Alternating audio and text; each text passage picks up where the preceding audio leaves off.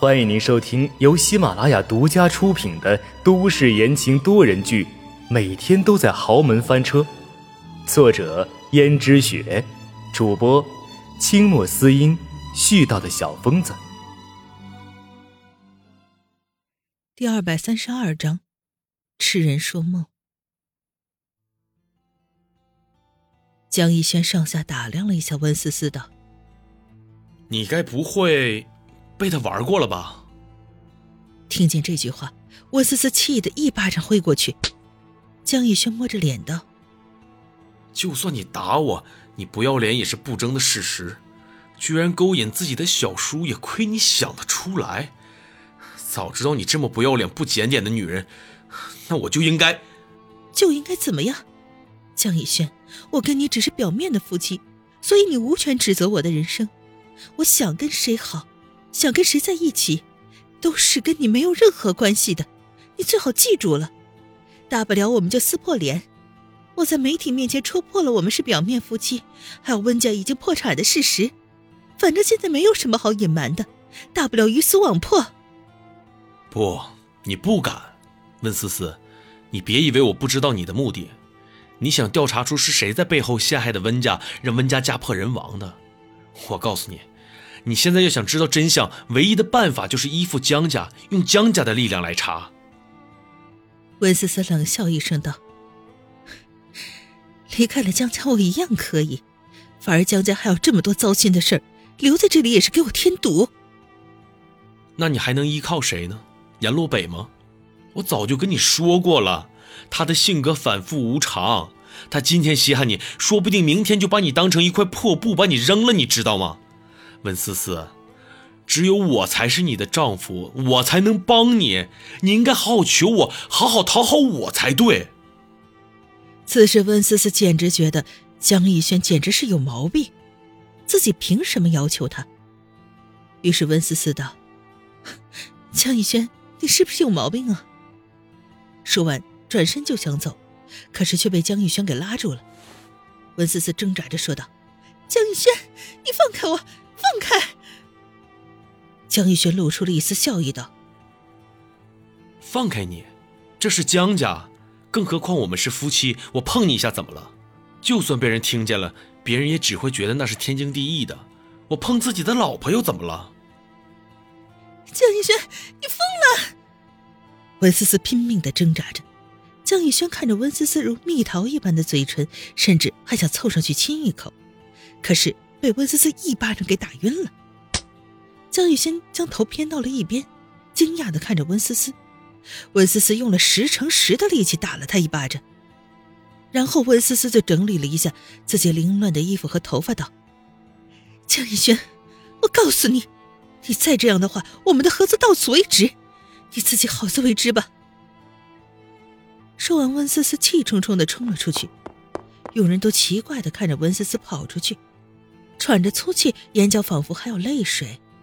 不过他们是从来不敢过问这些事情的。然而这一幕也被阎洛北看见了，他的脸色比锅底还要黑。谢启观察着阎洛北的脸色，道：“爷，要不我们就把温小姐从江一轩那小子手里夺过来好了。”阎洛北说：“你说的轻巧，他很介意这个，他害怕被外人说三道四的。”谢喜心想，爷这次还真的当真了呀，居然还考虑温思思的感受，看来爷和温小姐那是真爱呀。于是道：“那怎么办？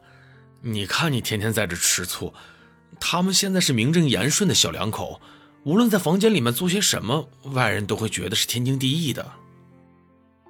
听到“天经地义”四个字的时候，阎洛北眼神冰冷的看了谢奇一眼。谢奇忙忙轻轻打了一下自己的嘴，道：“是是我多嘴，是我不好。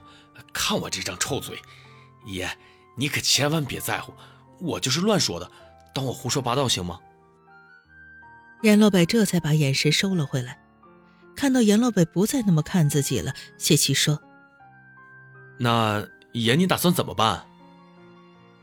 不过你说的倒是有道理，人家想怎么样都是天经地义的。不过我相信那个小女人她是不会让自己吃亏的。不过今天的事情让她受委屈了，江逸轩，这个仇我一定会报的。爷，那你打算怎么报仇？我一定义不容辞的帮你做。凡是江逸轩打理的公司，记得都要打压他的业绩。这样做的话，我怕露出马脚被夫人发现就不好了。夫人，江如雪的对不起我的事情还少吗？打压打压他儿子，对于我来说，不过就是收点利息罢了。听见这话，谢启不禁心中大寒着。阎洛北对于自己曾经深爱的女人，还真是狠呢，这么打压他的儿子。而江逸轩也不是他亲生的儿子，不过就是继母继子的关系而已。不过他们做事一般是不留痕迹的。所以江如雪应该没那么容易查出来，也只会以为江逸轩不学无术罢了。本来江逸轩就没什么经商的头脑，经常把公司的事情打理的一团糟，还不如他这个小情人轩轩能干呢。而他，不过就是在暗中做了一把推手。谢启拍了拍自己的胸口，不亏心，不亏心，再怎么说也是阎洛北让他做的，他亏心个什么劲儿？果不其然，几天后，江如雪把公司的业绩表扔在了江逸轩的脸上。江如雪勃然大怒：“你看看你自己看看，这就是你亲自打理公司的效果。公司的业绩居然下降到了百分之六十，你才打理了这么短短几天时间，居然有客户争相表示要跟我们公司断绝合作，你到底怎么处理的这件事情？”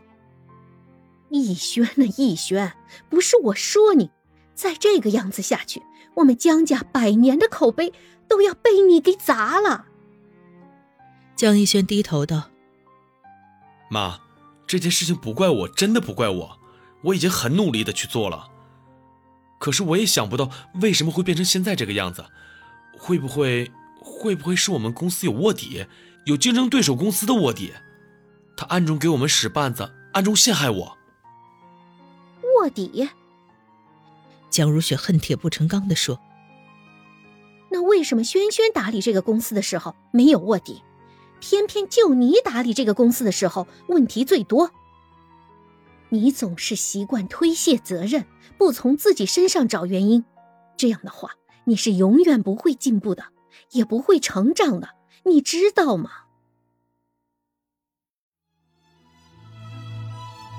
听众朋友们。